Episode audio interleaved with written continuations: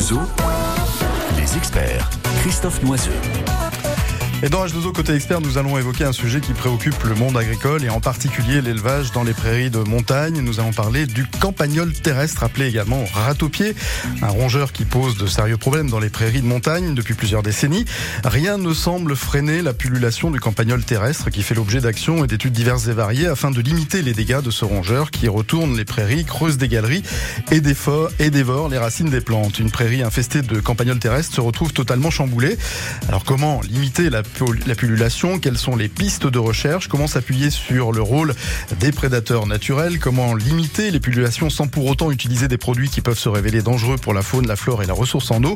C'est ce que nous allons voir en compagnie de nos deux invités, Adrien Pinault, maître de conférence à Vétagrosup et Yves Michelin, professeur au département agriculture et espace à Vétagrosup.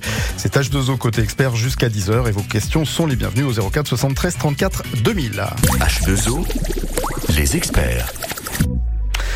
Adrien Pinault et Yves Michelin. Soyez les bienvenus dans cette émission H2O côté expert. Bonjour. Bonjour. On va donc euh, s'intéresser au fameux campagnol terrestre durant cette émission jusqu'à 10 heures. Euh, comment le campagnol terrestre est-il entré dans votre vie, Yves Michelin? Ah, il y est entré euh, par effraction et très tôt. Il n'a pas frappé à la porte. Non, il n'a pas frappé à la porte. C'était il y a 40 ans. je commençais de travailler au Parc des Volcans où j'étais responsable du service agricole. Et le premier jour, on m'a recruté. Le directeur m'a dit, vous connaissez les ratopiers euh, non, pas personnellement. il m'a dit bah, il va falloir vous documenter parce que j'ai invité tous les agriculteurs du parc à venir dans trois semaines à une réunion ah, parce qu'on parce qu'on nous accuse de la parce qu'on accuse le parc de lâcher les, rats. Et, eh oui. et donc il m'a dit il faut désamorcer la bombe. Euh, bah voilà, euh, c'est un bon test pour commencer. J'avais 25 ans. ouais, vous avez commencé avec un gros dossier avec un bon fake en plus. Hein, avec un bon fake et des relations très très très très tendues. Euh, ouais. Et Quel depuis, depuis le campagnol ne m'a jamais quitté. Voilà. Et vous veniez de votre Bourgogne natale? Euh, Oui, via l'Algérie. Je travaillais en Algérie. D'accord. Où il n'y avait pas de campagnol là-bas? Où il n'y a pas de campagnol, là, pas ceux-là. D'accord. Adrien Pinault, même question pour vous. Le campagnol est entré dans votre vie de quelle manière? Oui, et moi, c'est le campagnol des champs qui est rentré dans ma vie euh, en premier. Donc, je faisais des études de, de biologie. Et puis, euh, j'ai rejoint un laboratoire qui travaillait sur de la dynamique de population. Et mhm. j'ai fait un sujet de thèse sur la dynamique de population du campagnol des champs, qui fait aussi des pullulations assez régulièrement dans l'ouest de la France. Et donc du coup, c'est bah, c'est une autre espèce euh, qui est rentrée en premier. Puis après, je suis arrivé ici, j'ai été recruté euh, pour être enseignant-chercheur à Vetagrosup. Et puis, il y a eu euh, une grosse pullulation en 2015-2016, et notamment avec pas mal de problèmes euh, dans le Cantal. Et donc du coup, il y a eu euh, euh, la volonté locale de monter des projets de recherche pour essayer de mieux comprendre les dynamiques de population. Et donc moi, ce que j'ai proposé, c'est finalement de refaire un peu ce que j'avais fait pendant ma thèse sur le campagnol des champs, mais sur le sur le campagnol terrestre. Quoi. Et quelle est la différence entre campagnol des champs et campagnol terrestre alors? Alors la première différence, c'est une différence de taille, c'est-à-dire qu'en gros, le campagnol terrestre, c'est entre 120 140 grammes, donc c'est plutôt une grosse bestiole pour un rongeur. Campagnol des champs, beaucoup plus petit. 20 40 grammes pour les très gros individus. Mhm. Donc déjà visuellement, est-ce que c'est celui qu'on appelle le rat des moissons aussi, non euh, Non, c'est pas, le rat des moissons, c'en est un autre. Ouais, exactement. Donc euh, campagnol euh, campagnol des champs, en fait, il fait partie des, des, petits campagnols. Il y en a plusieurs en France. Il doit y avoir 5 6 espèces. Mhm. Et euh, et donc du coup, euh, il va vraiment vivre plutôt dans les milieux très euh, cultivés. Ouais. Euh, il pleine céréalière, quoi. Voilà, pleine céréalière. Mhm. Il affectionne euh, beaucoup les prairies et notamment les luzernières. Et, et, puis on va pouvoir le retrouver dans des milieux annuels, dans du blé, un peu dans du colza. Et donc ça va être un animal qui va vivre beaucoup plus dans des environnements euh, euh, de culture, quoi. D'accord. Mais est-ce qu'il pose les mêmes problèmes que le, le ratopier Alors il fait aussi des pullulations, euh, en tout cas dans certaines zones. Euh, il y a, il y a une euh, notamment dans l'ouest de la France, mais un, un, peu dans le nord, moins maintenant. Euh, mais il fait des pullulations. Alors, il n'a pas tout à fait le même cycle. Il fait des pullulations plutôt tous les trois ans. Mhm. Et, euh, et, donc, du coup, il peut occasionner des, des, dégâts. En fait, il occasionne des dégâts dans pas mal d'endroits en Europe. Euh, et je parlais de la France là, mais il y a aussi pas mal d'endroits en Europe. Et, et, du coup, ça fait aussi longtemps parce que, en gros, on trouve des textes qui parlent de pullulation de campagnol des champs euh, euh, à moins 500 avant euh, Jésus-Christ. Donc, euh, c'est une espèce qu'on qui, qui, qui vit un commensal de l'homme, si. c'est tout à fait un commensal de, de l'homme et de l'agriculture, en tout cas. Le décor est planté. On va parler donc de, de rongeurs, de campagnols. Alors, non pas des champs, mais le campagnol terrestre, le fameux rat au pied. On continue à évoquer le sujet dans quelques instants, juste après un peu de pub et Francis Cabrel. France comment ça va ta mère au fait Ah mais je t'ai pas dit oh, Elle est en coloc maintenant. Elle est super contente. Elle a 30 mètres carrés, rien qu'à elle. Et c'est hyper convivial. Ils mangent tous les jours ensemble, des repas faits maison. Et puis c'est moins cher que ce qu'on pensait. Pardon, mais je demandais des nouvelles de ta mère, pas de ta fille. Oui, oui, je sais. Ma mère vit dans une colocation AGV. Ils sont huit colocataires, avec une équipe d'auxiliaires de vie présente 24 heures sur 24. Parce que la colocation, ça existe aussi pour les personnes âgées qui ont besoin d'accompagnement au quotidien. Rendez-vous sur agv.com. Question-réponse avec H2O, côté expert.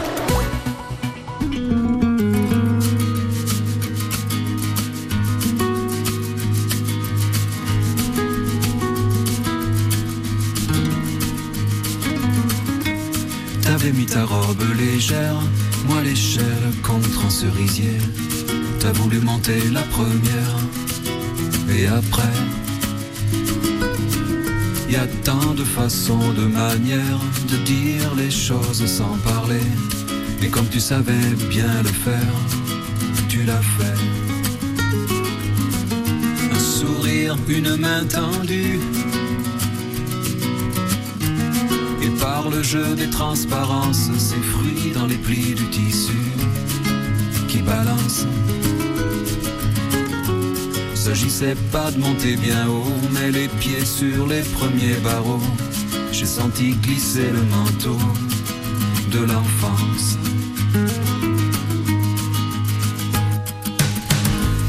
On n'a rien gravé dans le marbre, mais j'avoue souvent y penser. Chaque fois que j'entends qu'un arbre est tombé, un arbre s'est vite fendu, le bois quelqu'un a dû le vendre s'il savait le mal que j'ai eu à descendre. D'ailleurs en suis-je descendu? De tous ces jeux de transparence, ces fruits dans les plis des tissus qui balancent. J'ai trouvé d'autres choses à faire et d'autres sourires à croiser mais une aussi belle lumière, jamais. À la vitesse où le temps passe, le miracle est que rien n'efface l'essentiel. Tout s'envole à nombre légère, tout sauf ce goût de fièvre et de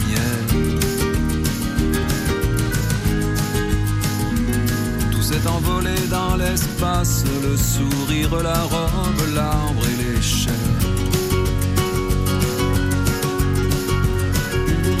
À la vitesse où le temps passe, rien, rien n'efface l'essentiel.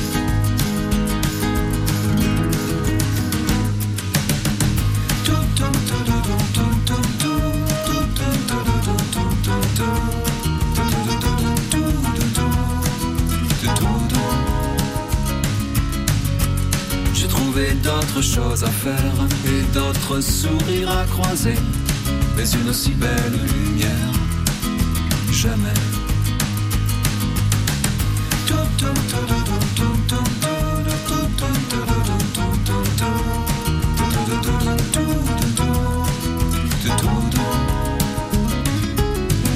Et voilà que du sol nous sommes, nous passons nos vies de mortels à chercher ces portes qui donnent vers le ciel.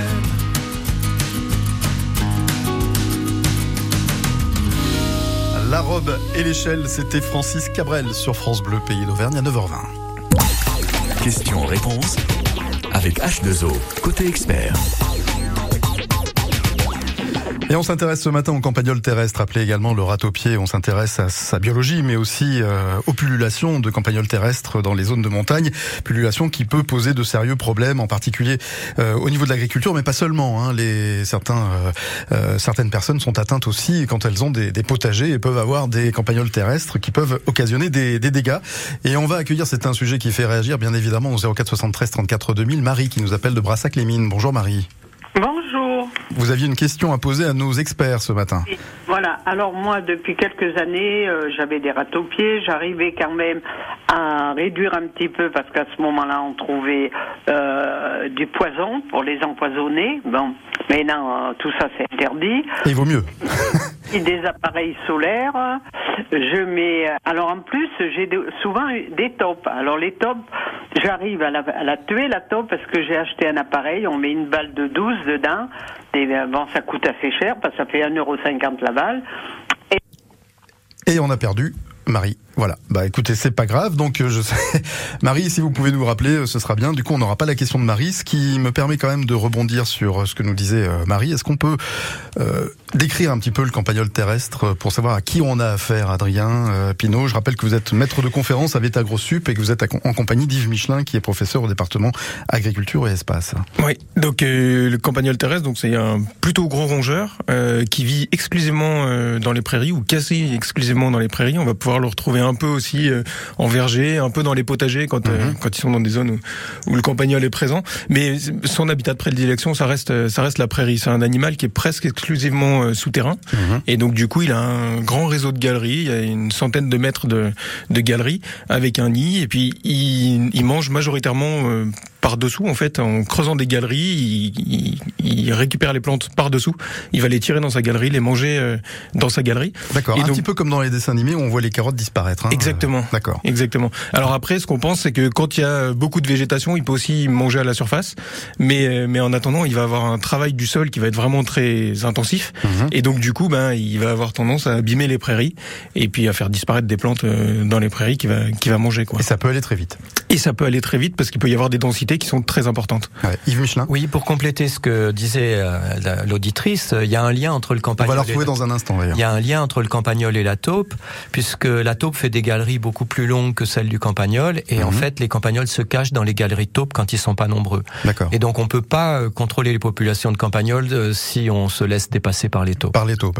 Euh, Marie, on vous a retrouvé, je rappelle que vous nous appelez de Brassac-les-Mines. Est-ce que vous pouvez nous poser la question que vous souhaitiez nous poser, s'il vous plaît? Oui, eh ben, je voudrais savoir euh, qu'est-ce que je pourrais faire euh, maintenant euh, pour pouvoir les détruire. Parce que la taupe, comme je disais, j'ai réussi à les tuer avec euh, cet appareil avec des balles. Mais les rats-aux-pieds, ils m'ont mangé tous mes artichauts. Là, Oui. maintenant, en ce moment, ils sont dans la salade. Ils, Ouais. sont Ils peuvent, ils peu peuvent s'attaquer aussi aux racines des, des, des arbres fruitiers. Ça peut être une Ah oui, oui, catastrophe. mais ouais. j'ai eu un gros, j'avais un prunier Ouais. qui, était gros comme là, le tronc était gros comme une bouteille et ben ces jours j'ai vu qu'il il dépérissait quand je l'ai Bon. touché, ben il est tombé tout de suite, il y avait plus de racines du tout. On a bien compris et euh, Adrien Pinault va essayer de répondre à votre question. Ouais. Alors du coup, si, si je comprends bien, c'est euh, plutôt chez un particulier. Voilà. Pota- Euh, potager Un verger. potager, un verger, ouais, effectivement. Alors du coup, ce qui est assez complexe dans ce genre d'environnement, c'est qu'il faut pas beaucoup d'animaux pour faire vraiment des gros dégâts, et euh, notamment euh, pendant l'hiver, quoi. Et, et en gros, on, on peut avoir euh, euh, ne serait-ce que deux, trois in- individus dans un potager ou un verger, ça peut faire vraiment des dégâts Ouais. qui sont colossaux. En plus, ils sont assez difficiles à voir dans ce genre d'environnement parce qu'à partir du moment où on travaille un peu le sol et qu'on l'aère, il arrive à faire des galeries sans remonter de terre à la surface. Ouais. Donc au Et final, si il- on paille aussi, euh, on alors, voit pas si on- forcément les Si galeries. on paille, on voit pas non Par plus contre, on sent si on marche dessus. Hein. Voilà, exactement. Et donc en gros, euh, dans ce genre d'environnement, euh, c'est il faut gérer pas beaucoup d'individus, il faut vraiment les empêcher de venir.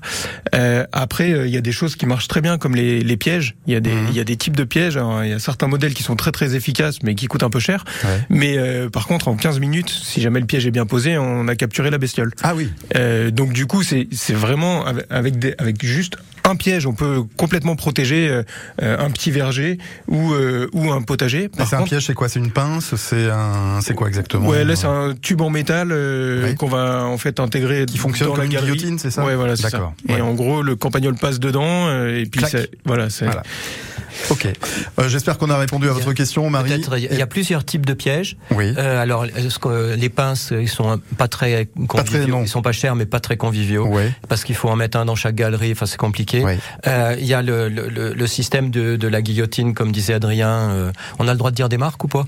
Euh, on Non. va essayer, on va, Bon. on va éviter. Bon, ok. Donc il y a ce système-là, euh, fabriqué originaire de Suisse. Et puis il y a un autre euh, modèle de, de piège qui, alors on n'a pas le droit de dire dire le nom, mais qui est un système qui permet de, qui se, met dans la galerie Mhm. et euh, et euh, avec deux deux morceaux de fer qui dépassent et du coup on sait quand c'est quand euh, quand le piège a déclenché ou quand il n'a pas déclenché, donc c'est plus On pratique. suit la galerie, il Alors, on les met dans la dedans galerie. et se piège dedans. Ce qu'il faut faire bien attention, c'est de mettre des gants pour pas avoir l'odeur de, de l'odeur humaine. Bien sûr. Et, et puis euh, on les met dans chaque, euh, on ouvre la galerie, on en met un dans chaque entrée de galerie Mhm. et on, on rebouche.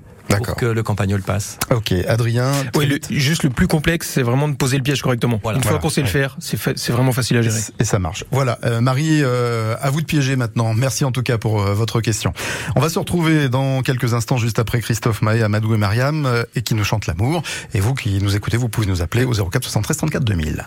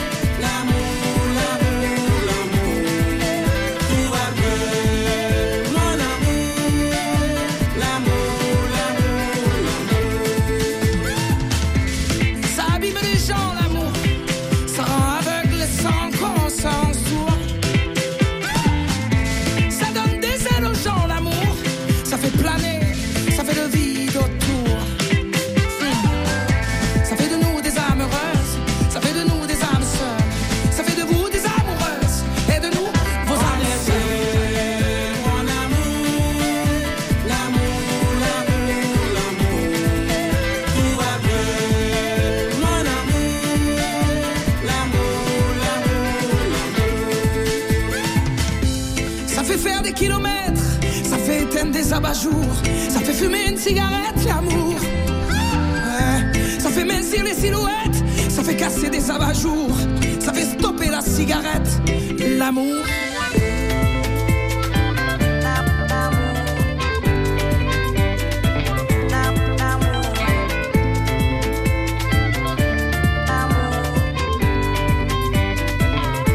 Amadou et Mariam et Christophe Maé nous chantaient l'amour sur France Bleu à 9h27. Question-réponse avec H2O, côté expert. Nous nous intéressons aux campagnols terrestres, appelés également râteau-pied ce matin dans H2O côté expert avec nos invités Adrien Pinault, maître de conférence à Vétagrosup et Yves Michelin, professeur au département agriculture et espace à Vétagrosup. Je l'ai pas pré- précisé, mais vous n'avez rien à voir avec la famille de l'équipementier de pneus. Vous, c'est l'autre famille. Moi, c'est l'autre. Voilà. On parle donc du râteau-pied. Est-ce qu'on peut expliquer pour quelle raison le râteau-pied pullule depuis quelques décennies euh, Ils se renvoient la balle toutes les deux. Euh, Oui, euh, je pense qu'on a des éléments complémentaires. Il y a, des- il y a un premier critère. Le, le campagnol, c'est un herbivore, donc euh, plus il y a d'herbe, plus il y a de possibilités pour le campagnol de se développer. Et euh, en fait, il y a une corrélation très forte entre les, les puissances des pullulations et la surface en herbe dans les communes. C'est-à-dire, euh, dès qu'on dépasse euh, 80% de la surface agricole en prairie permanente, on a un risque très élevé de, de pullulation. Et euh, si en plus Donc on a créé un terrain favorable à la pullulation, si je vous ça. suis bien là. c'est- C'est-à-dire euh, le, le, le campagnol a à peu près les mêmes préfé- le campagnol a à peu près les mêmes préférences que euh, que les, les vaches Mhm. et donc évidemment Sauf que lui, il broute en dessous. lui il broute en dessous mais euh, tout ce qu'on va faire qui va favoriser la production euh, laitière la qualité la production fromagère la qualité des produits bah, va immanquablement euh, attirer des campagnols et c'est d'autant plus euh, puissant que euh, le paysage est peu fragmenté c'est-à-dire moins il va y avoir de bosquets de haies de murets et euh, plus le campagnol va pouvoir diffuser On euh, crée des autoroutes en quelque sorte. hein. on, on lui crée le, le paradis en fait Ouais, ouais. Euh, Adrien Pinault, euh, quand on découvre donc la- l'état d'une prairie, on se dit oulala, mais c'est impressionnant parce que ça va très très vite la pullulation. Oui. En, en fait, euh, la pullulation, la phase de croissance prend quand même quelques années. mais c'est en fait c'est une croissance exponentielle. Donc euh, à partir du moment où on commence à voir les premiers indices, là effectivement ça va vraiment très très vite. Donc du coup les, les, les animaux euh, sont là, ça, ça, ça augmente, et puis une fois qu'on passe les 50 individus à l'hectare, euh, là on va se retrouver à avoir de la terre, euh, un peu au printemps, beaucoup à l'automne, puis après énormément l'année d'après. Et donc on a un peu cette impression qu'ils arrivent d'un seul coup. Mais au final, quand on suit finement les populations, on se rend compte que ça met un peu plus de temps et que c'est relativement graduel. C'est juste euh, une exponentielle. Ouais. Et donc Est-ce que ça se voit forcément euh, la présence du râteaupier euh, Yves Eh Michelin ben justement, c'est bien, c'est bien là tout le drame. Quand on discute avec les éleveurs, beaucoup nous disent, euh, il y en avait pas au mois de mars, euh, il y en a plein au mois de juin. C'est la preuve qu'ils ont été lâchés. Euh, non, c'est que au mois de mars, on les voyait pas. Mhm. Et, et on les voit d'autant moins s'il y a déjà des galeries dans le sol. Et donc, si vous avez des taupes, si la dernière pullulation et il reste des galeries, en fait, avant qu'ils com- commencent à faire de la terre en surface, ils auront déjà atteint des niveaux de population euh, de, de plus, de- plus, 100, plus de 100, 200 campagnols à l'hectare. Et là, c'est trop tard. Ah oui. Et donc, en fait, c'est bien le, tout- toute la difficulté, c'est qu'il faudrait agir quand ils posent pas de problème pour éviter qu'ils posent des problèmes. Mais c'est toujours difficile de faire quelque chose quand on pense que il n'y a pas de souci. Bien sûr. Les solutions, on, on y viendra dans quelques instants, bien évidemment. On continue à évoquer ce délicat sujet de la présence des râteaupiers et campagnols terrestres euh, dans les prairies de, de montagne et aussi dans les potagers, les vergers. Et on retrouve nos spécialistes dans quelques minutes, juste après un peu de pub et Koulam de Gang. H2O, les experts. Qu'est-ce que tu veux manger pour le petit-déj Oh, du comté Comment ça, du comté? Oui, une tartine de comté, du pain grillé, un peu de confiture d'abricot et des tranches de comté. Mmh, ah bah alors oui, carrément. Bon, mais pour ce soir alors? Euh, je me disais, euh, du comté? Mmh. Ouais. Vous n'imaginez pas toutes les manières de déguster le comté. Comté, comté. Pour votre santé, évitez de grignoter entre les repas. Donc, si je résume un peu la visite de l'appartement. Surface, on est bon Ok. Exposition, sud. Nickel. Deux chambres. Parfait. Budget. Ah, je sens que c'est là que ça va coincer. Eh non, avec la forêt, le budget aussi c'est validé. Chez La Forêt, trouver un bien à la taille de votre budget, c'est possible. Jusqu'au 30 juin, découvrez les prix bleus des biens à prix ajustés. Profitez-en vite en agence ou sur laforêt.com. Chaque agence est juridiquement indépendante. Voir conditions sur laforêt.com. Bienvenue aux amateurs de poissons qui cherchent toujours de nouvelles idées pour se régaler. Bienvenue à vous qui le préférez déjà tout prêt et surtout très très bien assaisonné. Pendant les jours Picard et nous, profitez de moins 30% sur une sélection de produits comme nos 4 tartares de saumon avec la carte Picard et nous. Et pour la livraison à domicile dans toute la France ou le click and collect, rendez-vous sur picard.fr ou sur l'appli Picard. Picard, pour le bon et le meilleur. Modalité sur picard.fr. Pour votre santé, limitez les aliments gras, salés, sucrés. Quand vous écoutez France Bleu, vous n'êtes pas n'importe où. Vous êtes chez vous. Chez vous. France Bleu, au cœur de nos régions, de nos villes, de nos villages. France Bleu Pays d'Auvergne, ici, on parle d'ici. Et c'est H2O côté expert jusqu'à 10h et avec nos invités Adrien Pinault, maître de conférence à Vétagrosup et Yves Michelin, professeur au département agriculture et espace à Vétagrosup également. Nous nous intéressons aux campagnols terrestres, appelés également râteaupiers. Vous pouvez nous appeler pour vos questions 04 73 34 2000 et on se retrouve juste après Cool and the Gang avec Celebration à 9h33.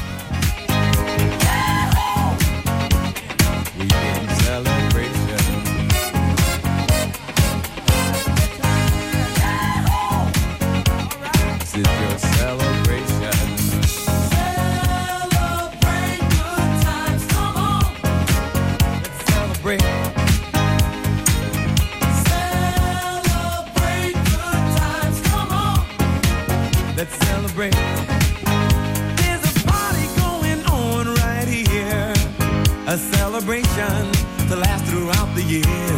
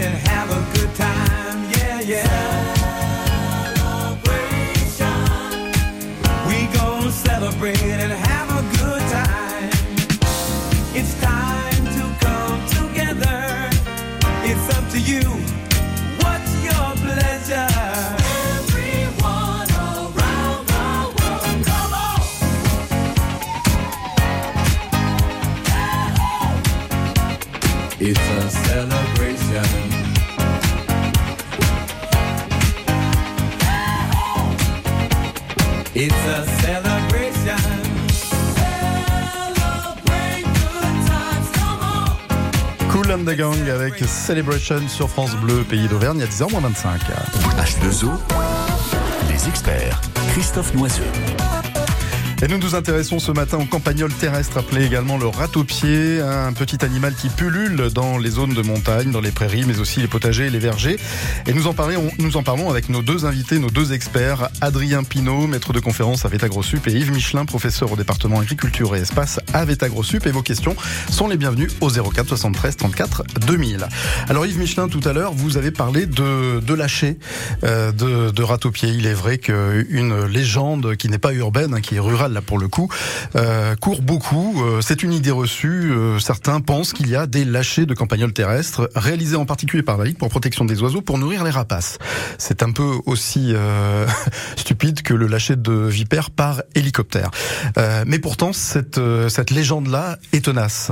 Oui, alors la légende est tenace. Je dirais pas que c'est stupide parce que c'est scientifiquement fo- infondé, mais les, les gens, comme je le disais, euh, pensent qu'il y en a pas et tout d'un coup ils en voient beaucoup et donc ils se disent euh, c'est pas possible que ça aille aussi vite. Et comme l'a dit Adrien, euh, effectivement il faut un certain temps pour qu'on atteigne des niveaux de population élevés. Mais en fait, la, la, la question, c'est que on croit qu'il y en a pas, mais mais il y en a quand même. Et, et c'est tout le défi pour pouvoir gérer ces populations, c'est d'être capable de détecter l'arrivée des premiers individus et empêcher ces premiers individus de se reproduire. Parce qu'ils font 4 à 8 petits par portée et ils se reproduisent tous- tous les deux mois. Donc euh, vous voyez que ça peut vite aller. Ça euh, peut aller très vite. ouais. Très vite. Et donc, il faut empêcher le démarrage. Et pour empêcher le démarrage, il faut savoir où, où sont les premiers foyers et il faut réduire la, la population des premiers foyers. Et donc, ça nécessite un effort très important parce Une que grosse présence de terrain et une, d'observation. une présence de terrain, une observation, et puis une observation qui ne, ne s'arrête pas à la parcelle de chaque agriculteur, parce qu'il y a des zones où il y a des campagnols, mais qui ne sont pas agricoles. Et donc c'est vraiment une logique collective de surveillance de la population à, à basse densité qui est essentielle. Euh, Adrien Pinault Oui, et je, je rajouterais aussi que même pendant les périodes de pullulation, ça peut être difficile de, de percevoir la présence de l'espèce. C'est un peu ce que racontait Yves euh, tout à l'heure. C'est à l'automne, on a le maximum d'effectifs, donc on a beaucoup beaucoup de campagnols. On va avoir la moitié qui vont mourir pendant l'hiver. Et au printemps d'après, ben finalement, ils ont une, des, des très grands réseaux qui sont finalement sous-occupés, et donc ils vont avoir tendance à déplacer de la terre en dessous, sans la monter à la surface. On va pas les voir, et donc on va avoir l'impression qu'ils sont partis. L'herbe va monter, et puis euh, on va faire les fauches. Et à partir du moment où on fait les fauches avec les, les, les travaux de fenaison, on fait descendre de la terre dans les réseaux. Et là, juste après les fauches, on voit de la terre qui explose de partout, et on redécouvre notre population qui était en fait là, mais qui était complètement cachée. Yves Michelin. Et donc, ce qu'il faut bien avoir en tête, c'est qu'en fait, le campagnol, c'est pas un aléa, c'est pas comme la grêle. Beaucoup de gens disent, ah, j'ai pris du campagnol. Non, le campagnol, c'est un mécanisme cyclique. Et donc, si on veut le, le contrôler, il faut l'intégrer comme un mécanisme cyclique. Et un cycle, ça se répète. Et donc, on peut anticiper. Alors qu'un aléa, on le prend sur la figure, on peut pas, on peut pas, euh, euh, un, un orage de grêle, on peut pratiquement rien faire. Ouais, Euh, mais rarement le prévoir. on peut rarement le prévoir à un endroit donné. On peut Ouais. savoir que dans une zone il peut y en avoir, mais on peut pas dire à telle heure, à tel endroit il y aura euh, euh, des cailloux gros comme ça. Pour les campagnols, on peut pratiquement indiquer le- la probabilité qu'il y aura une pullulation si on fait rien. Et donc il faut pouvoir faire quelque chose pour empêcher que ça arrive. Eh bien justement, vous me tendez la perche que je saisis au passage. Dans quelques instants, on va parler des solutions euh, qui se présentent à nous pour tenter de limiter les pullulations. L'idée n'est pas n'étant pas de l'éradiquer parce qu'il ne faut pas créer une niche écologique. La nature a peur du vide, a horreur même du vide et le remplit toujours par des choses qui sont nettement moins agréables. Donc quelles sont les solutions? On en parle dans un instant, juste après Benson Boone et euh, Philippine euh, Larve, Lavré. Oui, oui, la vraie. J'ai failli dire larvé. Mais ça, c'est parce que j'aime la nature. C'est probablement pour ça. Sunday mornings were your favorite. I used to meet you down on Woods Creek Road. You did your hair up like you were famous. Even though it's only church where we were going. I'm still holding J'imagine encore ton rire s'envoler comme un écho. Now you're in the stars and six feet never felt so far. Pendant que nos souvenirs se changent en larmes sur ma peau. Oh, j'ai mal, j'ai peur de rester seul dans ce vide. Alors je laisse mourir mon cœur. And left the rest in pieces.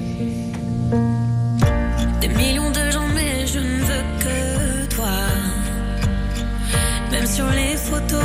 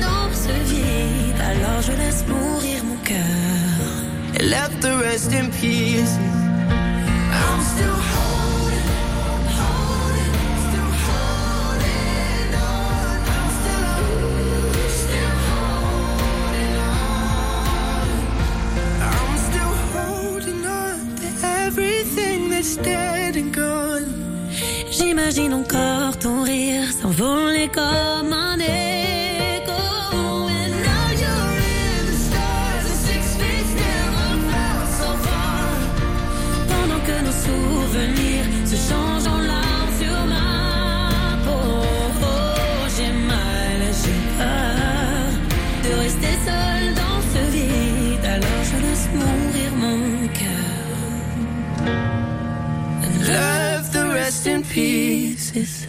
Benson Boone et Philippine Lavray in the Stars sur France Bleu, Pays d'Auvergne à 9h42.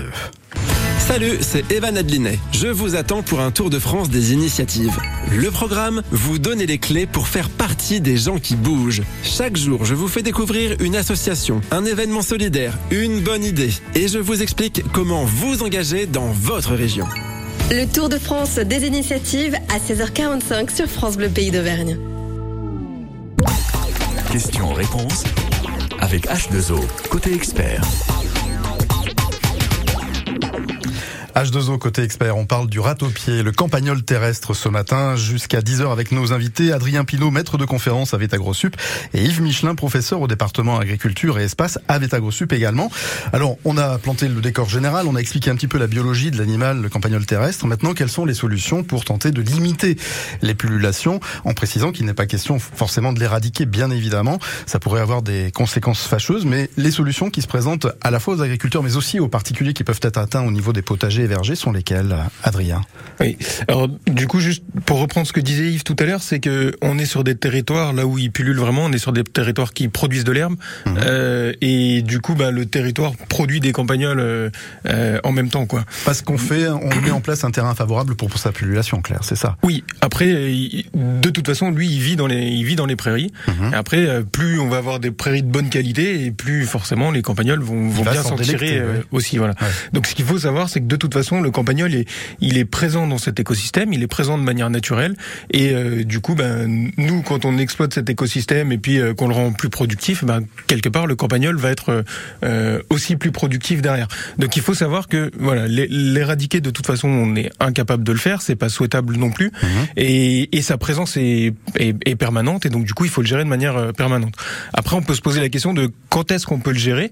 D'un point de vue de la biologie, ce qu'on sait, c'est que euh, bah, les populations sont euh, au printemps sont relativement beaucoup plus faibles que euh, à l'automne, que c'est que des animaux qui vont se reproduire. Donc, euh, euh, si jamais on a la capacité de le faire, euh, et essayer de diminuer la population au printemps, c'est au final beaucoup plus efficace.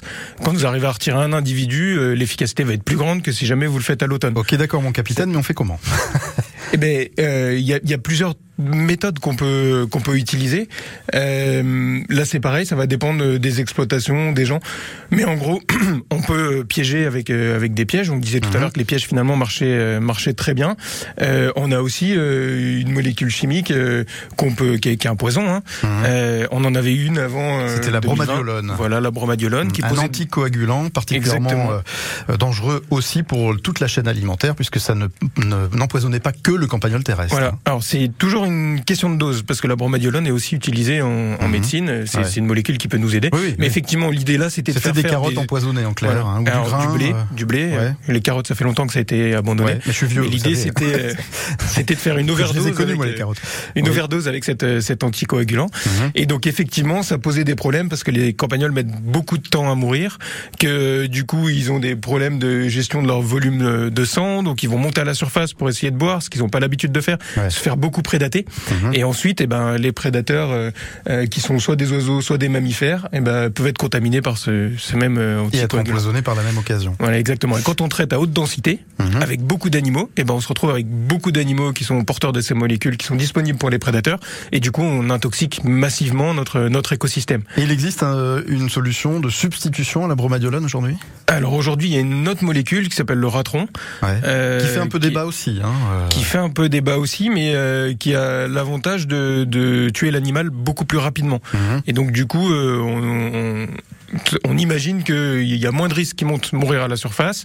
Et puis c'est une molécule qui est beaucoup moins rémanente, qui va rester beaucoup moins longtemps. Et donc du coup, euh, bah, on imagine que même s'il arrive à monter à la surface et qu'un prédateur le trouve et le mange, euh, il y aura moins de contamination dans la, dans, dans la chaîne alimentaire. Quoi. Alors justement, vous venez de parler de prédateurs. Est-ce que les prédateurs, c'est aussi une solution parmi d'autres, hein, euh, Yves Michelin? Alors, le- le- la pullulation, c'est un phénomène complexe, donc il n'y a pas de solution simple. Ouais. Euh, le prédateur, c'est un des éléments de l'équilibre. Mhm. Donc, euh, s'il n'y a pas de prédateur, c'est pire. Mais euh, le prédateur, il a quand même, il est limité par la taille de son estomac et il est limité par le- son territoire. Et donc, euh, l- autant des prédateurs peuvent tenir des populations à basse densité, autant une fois que le démarrage de la pullulation a démarré, il, il peut plus quoi, parce Mais que si on prend le cas par exemple du renard, on sait qu'il régule aussi sa Oui. reproduction en fonction de Oui. la capacité alimentaire de sa zone. oui, mais le renard, il se reproduit une fois par an, le campagnol c'est pas fois. faux. Mais il est relativement efficace tout de même pour Ah, le, renard du est... campagnol oui, oui, le renard est efficace, mais le renard est efficace à des niveaux de population à basse densité. Mhm. En fait, euh, dès que la population a démarré, enfin dès que la pullulation a démarré, il n'y a plus rien, même le poison peut plus rien faire. Ouais. En fait, la- toute la difficulté, c'est d'agir avant, Avant la pullulation. avant la pullulation. Ouais. Or, dans la lutte chimique euh, classique, on attend d'avoir un, un- atteint un seuil de, de nuisibilité pour pouvoir euh, en fait détruire un maximum de population. Là, il faut avoir ce qu'on appelle une, une, une lutte raisonnée, euh, c'est-à-dire il faut connaître le fonctionnement de la biologie de l'animal et agir pour empêcher le démarrage de la population. Donc il faut de la surveillance, il faut le faire de manière coordonnée, mais c'est pas obligé que tout le monde fasse la même chose. Ce qu'on a montré, c'est qu'il y avait plusieurs méthodes dont on a fait la preuve qu'elles contribuaient à diminuer les populations. D'accord. Et en fait, chaque, euh, dans chaque cas, il faut trouver quelle est la meilleure combinaison de méthodes qui va être euh, efficace sur la population et faisable pour euh, pour l'agriculteur. On va pas demander à un agriculteur qui a 100 vaches, euh, 150 hectares dans le césalier de piéger. C'est pas raisonnable. Oui. C'est pas raisonnable. C'est un- pas jouable, en, oui. par contre, en bio, euh, c'est la seule solution Mhm. de lutte directe possible. Après, il y a aussi des, des actions indirectes. On peut jouer sur euh, la, la structure de la population d'herbe, sur l'organisation du paysage. On peut jouer, on peut jouer pour favoriser l'arrivée des prédateurs, mettre des mâts pour faire venir les rapaces, mettre des tas de cailloux pour que les hermines euh, Mhm. puissent venir euh, manger du campagnol. Il y, a- il y a vraiment Et, et retirer ces prédateurs aussi des listes de nuisibles, comme c'est malheureusement le cas Alors, dans le Puy-de-Dôme et le Cantal, ce alors, qui est une aberration absolue. Euh, Monsieur le préfet, si vous nous écoutez, vous savez ce qu'il vous reste à faire. Mais, mais c'est pareil, c'est euh, euh, comment dire, le mieux est l'ennemi du bien, c'est-à-dire que, euh, par exemple, s'il y a trop de renards dans un territoire, il va chasser tous les autres prédateurs. Et donc, euh, parce qu'il Oh, va ça vouloir- cohabite quand même, Hermine, euh, Hermine Ah, Renard. Hermine euh, Renard, oui. mais, hein. mais le renard va chasser tous les autres prédateurs euh, un, un peu généralistes, territoriaux. Hum. Et donc, euh, pourquoi? Parce qu'il veut garder son garde-manger pour lui tout seul. Euh, imaginez, vous avez à manger, vous n'allez pas demander à tout le monde de venir, de venir chez vous, dans votre jardin. Euh, vous allez essayer d'en Oh, ça garder- dépend. Moi, je vis dans une maison bleue dont j'ai jeté la clé. voilà, c'est ça. Mais bon, en fait, c'est comme tout, c'est un équilibre qu'il faut trouver. Il doit se faire de manière coordonnée. C'est pour ça qu'en fait, il y a, y a tout une, un système de surveillance et d'accompagnement. Donc, euh, on a un système aujourd'hui de surveillance des, des populations qui nous permet de produire des cartes deux fois par an.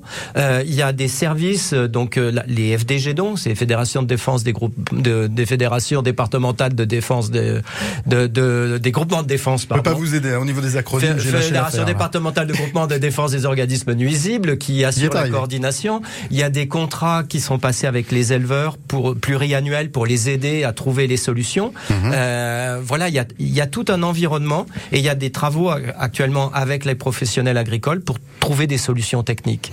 Vous savez quoi On va conclure ce sujet dans quelques instants. Ce sera juste après M et Mogodo. Ce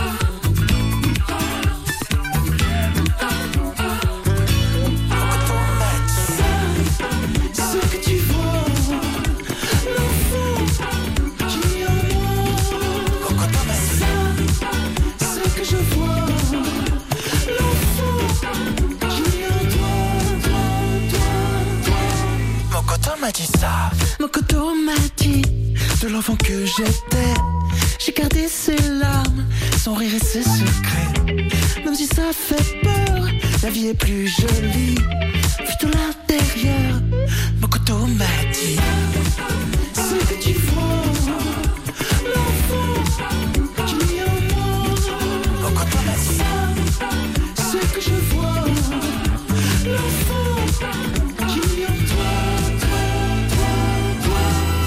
Don't let you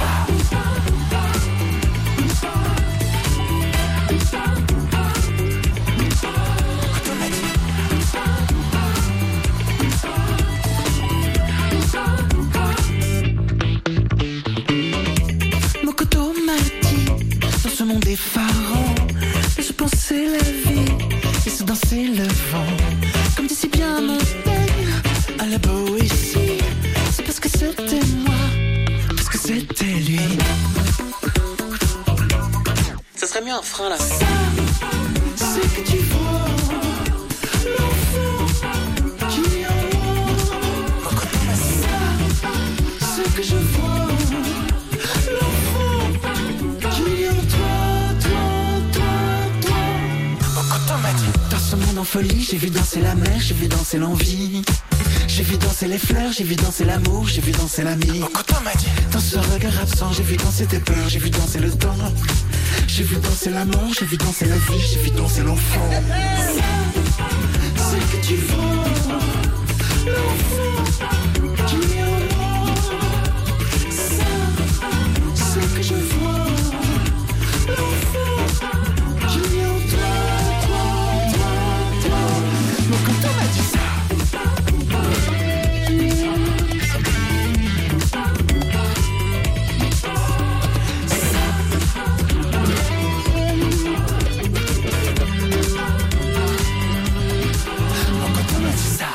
M, Mathieu Chédid avec Mogodo sur France Bleu, Pays d'Auvergne à 9h53. Question-réponse avec H2O, côté expert. Suite et fin d'H2O côté expert, on parle ce matin, je vous le rappelle, du campagnol terrestre, appelé également le ratopier. Vrai problème hein, au niveau de, de l'agriculture, en, montagne, mais aussi au niveau de certains potagers et vergers, parce que ce campagnol peut occasionner de sérieux dégâts. On en parle en compagnie d'Adrien Pinault, maître de conférence à Vétagrosup, et Yves Michelin, professeur au département agriculture et espace à Vétagrosup. Alors on a évoqué les quelques solutions qui euh, peuvent être utilisées pour tenter de limiter les, les populations. Euh, quand on regarde ça d'un petit peu loin en tant qu'observateur, on se dit mais est-ce que finalement il n'y a pas aussi un problème de, dans l'aménagement du territoire agricole Est-ce qu'il y a des solutions éventuelles qui peuvent se profiler en abordant différemment l'aménagement du territoire Adrien oui, Pinault? Oui, tout à fait. Ce qu'on vient d'évoquer, c'est de la gestion à la parcelle, en fait. Et effectivement, le paysage, là, aujourd'hui, ce qu'on observe, c'est des paysages qui sont euh, bah, tout à l'herbe et qui sont massivement propices euh, aux, aux campagnols. Si on revient un peu euh, en arrière, ce qu'on se rend compte, c'est que ces paysages avant, il y a une cinquantaine d'années, il y avait euh, un peu plus de diversité, il y avait quelques cultures, et on sait par exemple ouais. que le campagnol euh, terrestre euh, s'installe très peu dans les cultures ou, ou, très mal dans les cultures. Mmh. Donc effectivement, euh, on a homogénéisé le paysage vers un paysage qui est beaucoup plus propice. Si on prend le cas par exemple du, du Césalier ou même du Sancy, il y a beaucoup de prairies, énormément de prairies, parce qu'on fait beaucoup oui. d'élevage, oui. euh, peu de céréales et, et, peu de diversité aussi au niveau de, de, de, des espaces, peu de haies en certains endroits, en particulier sur le Césalier. Oui, exactement. Ce qu'on suspecte aussi, c'est que les haies, c'est euh, des barrières pour la dispersion des campagnols, mmh. parce qu'en gros, c'est des animaux qui ont un comportement anti-prédateur qui est vraiment très important, et donc ils évitent de se mettre en danger. Donc les euh, probablement fragmentent le paysage pour la dispersion. Euh, ils permettent aussi d'avoir un peu plus de, prédateurs qui vont être présents. Donc effectivement, euh, finalement, complexifier un peu le, les, paysages, ça peut être une clé intéressante. Après, c'est compliqué à, décider, c'est compliqué à mettre en place, tout simplement parce que euh, le foncier appartient à beaucoup de gens euh, qu'il faut ouais. réussir à les coordonner, que euh, disons que l'échelle à laquelle les processus écologiques se passent est vraiment beaucoup plus large que l'échelle de décision euh, des humains. Et donc du coup, euh, ça serait vraiment bien, mais c'est compliqué euh, à mettre en place. Et à harmoniser, effectivement. Yves Michelin, euh, vous, vous, qui avez du recul, parce que ça date pas d'hier, hein, ce sujet dans votre vie, ça fait 40 ans que vous travaillez dessus, euh, vous pensez que c'est éventuellement une porte de solution, l'aménagement du territoire agricole? Oui, en fait, c'est c'est la combinaison des trois niveaux d'échelle. quoi. C'est ce qu'on peut faire à l'échelle de la parcelle, et à l'échelle de la parcelle, c'est de la lutte directe, c'est de l'adaptation des pratiques agronomiques pour euh, euh, embêter le campagnol tout en, en, assurant une production de qualité. À l'échelle de la ferme, c'est l'équilibre entre la fauche, la pâture, euh, éventuellement l'introduction de culture, l'adaptation des, des, prairies, changer peut-être la composition quand on le peut des, des, des prairies pour qu'elles mmh. soient moins appétantes pour les campagnols tout en étant bonnes pour les vaches. Et puis à l'échelle du territoire, c'est c'est faire en sorte que ce que chacun fait soit se complète avec ce que fait le voisin. C'est-à-dire, ouais. si vous êtes le seul à contrôler les populations et que tout autour personne fait rien, vous aspirez les campagnols de vos voisins. Mmh. Et donc, euh, il faut absolument pouvoir euh, se coordonner. Mais ça ne veut pas dire que tout le monde fait la même chose. Souvent, on entend dire ah, oui, mais là, chez nous, il y a des bio, donc c'est de leur faute. Euh, ou à l'inverse, ah, bah, il y a des, des, producteurs de lait très intensifs, c'est à cause d'eux s'il y a des campagnols. D'abord, il y a des écolos qui en lâchent. oui, alors il y a ça aussi, mais on en a déjà parlé de ça. mais, mais en fait, non, c'est il faut pas demander à tout le monde de faire la même chose. Il mmh. faut que chaque ferme puisse faire ce qu'elle peut faire pour embêter le campagnol tout en assurant sa production. Et donc ça nécessite de la coordination. On l'a expérimenté euh, sur le bassin d'alimentation de, des eaux de Volvic en zéro pesticide et on a réussi à, on arrive jusqu'à présent, je touche du bois, à contrôler les populations euh, sans pesticides, mais parce qu'on peut faire un peu de culture et aussi parce que euh, le, le, paysage est fragmenté. Mmh. Sur des territoires plus homogènes comme le Césalier, le Sancy, c'est plus dur. On démarre une zone euh, sur le secteur de Saint-Victor-la-Rivière avec euh, la Chambre d'agriculture, avec la FDG Don, avec le, la DRAF et avec le, le syndicat du Saint-Nectaire. Euh, et là, c'est vraiment un travail de coordination. Il faut qu'elle, il faut des présences sur le terrain pour suivre les populations, pour soutenir les agriculteurs et pour les aider à construire les solutions. Il faut, il faut des gens pour se débarrasser des campagnols. Il faut des gens. Ouais, si je vous suis bien, il faut effectivement que ce soit un travail concerté, un oui. travail d'équipe oui. pour harmoniser effectivement l'approche oui. euh, et que chacun ait voix au chapitre, que ce soit les professionnels bien évidemment de l'agriculture, mais que ce soit aussi certains naturalistes oui, qui ont tout à fait. un regard tout à fait tout objectif. À fait. Les naturalistes et les chasseurs. Je pense à Christian Amblard par exemple, hein, qui connaît parfaitement bien le, le, la biologie d'un certain nombre de prédateurs du campagnol, qui peut être euh, un, une, une, aide précieuse. C'est-à-dire euh, nous, on l'a vu avec, hein. avec les travaux d'Adrien, la complémentarité entre l'agronomie et l'écologie est, est essentielle. Hmm. Il faut des gens de bonne volonté qui considèrent qu'ils sont pas là à la chasse aux coupables, mais qui sont là pour trouver des solutions. Donc on abat les dogmes. Hein. Et on abat les dogmes, et Hmm. puis on se remonte les manches, et puis on bosse. Et, et, et ça se fait avec les agriculteurs, avec les techniciens, avec les chasseurs, avec les naturalistes et avec les élus locaux. C'est ce qu'on essaye de faire. Un vrai projet de territoire en clair. hein. Oui. Oui, et fondé sur le fait que euh, si les gens font quelque chose, Hmm. ils ont des bonnes raisons de le faire, que c'est pas des, des voyous en puissance ou des incompétents ou des imbéciles, mais que c'est des gens qui ont des, des problèmes à résoudre. En 10 secondes et pour conclure, Adrien, vous y croyez à ça? À ce travail concerté? Euh, oui, oui, je pense que effectivement, on va, on, on réussit à produire des résultats, on va réussir à Hmm. avoir euh, moins de dégâts de campagnol. Ouais. Eh bien, merci à vous deux d'être venus dans cette émission et nous avoir parlé donc du campagnol terrestre, le râteau-pied. On n'a pas fait le tour du sujet, loin de là, et on aura probablement l'occasion d'y revenir dans les futurs H2O. Et si les gens veulent des renseignements, ils peuvent contacter la FDG Don de leur département, euh, qui a du matériel, des bien conseillers. compris. On va pas vous demander ce que signifie la FDG. Non, parce je vous avez des difficultés à le faire tout à l'heure. Merci en tout cas à vous deux et à très bientôt. Merci. H2O,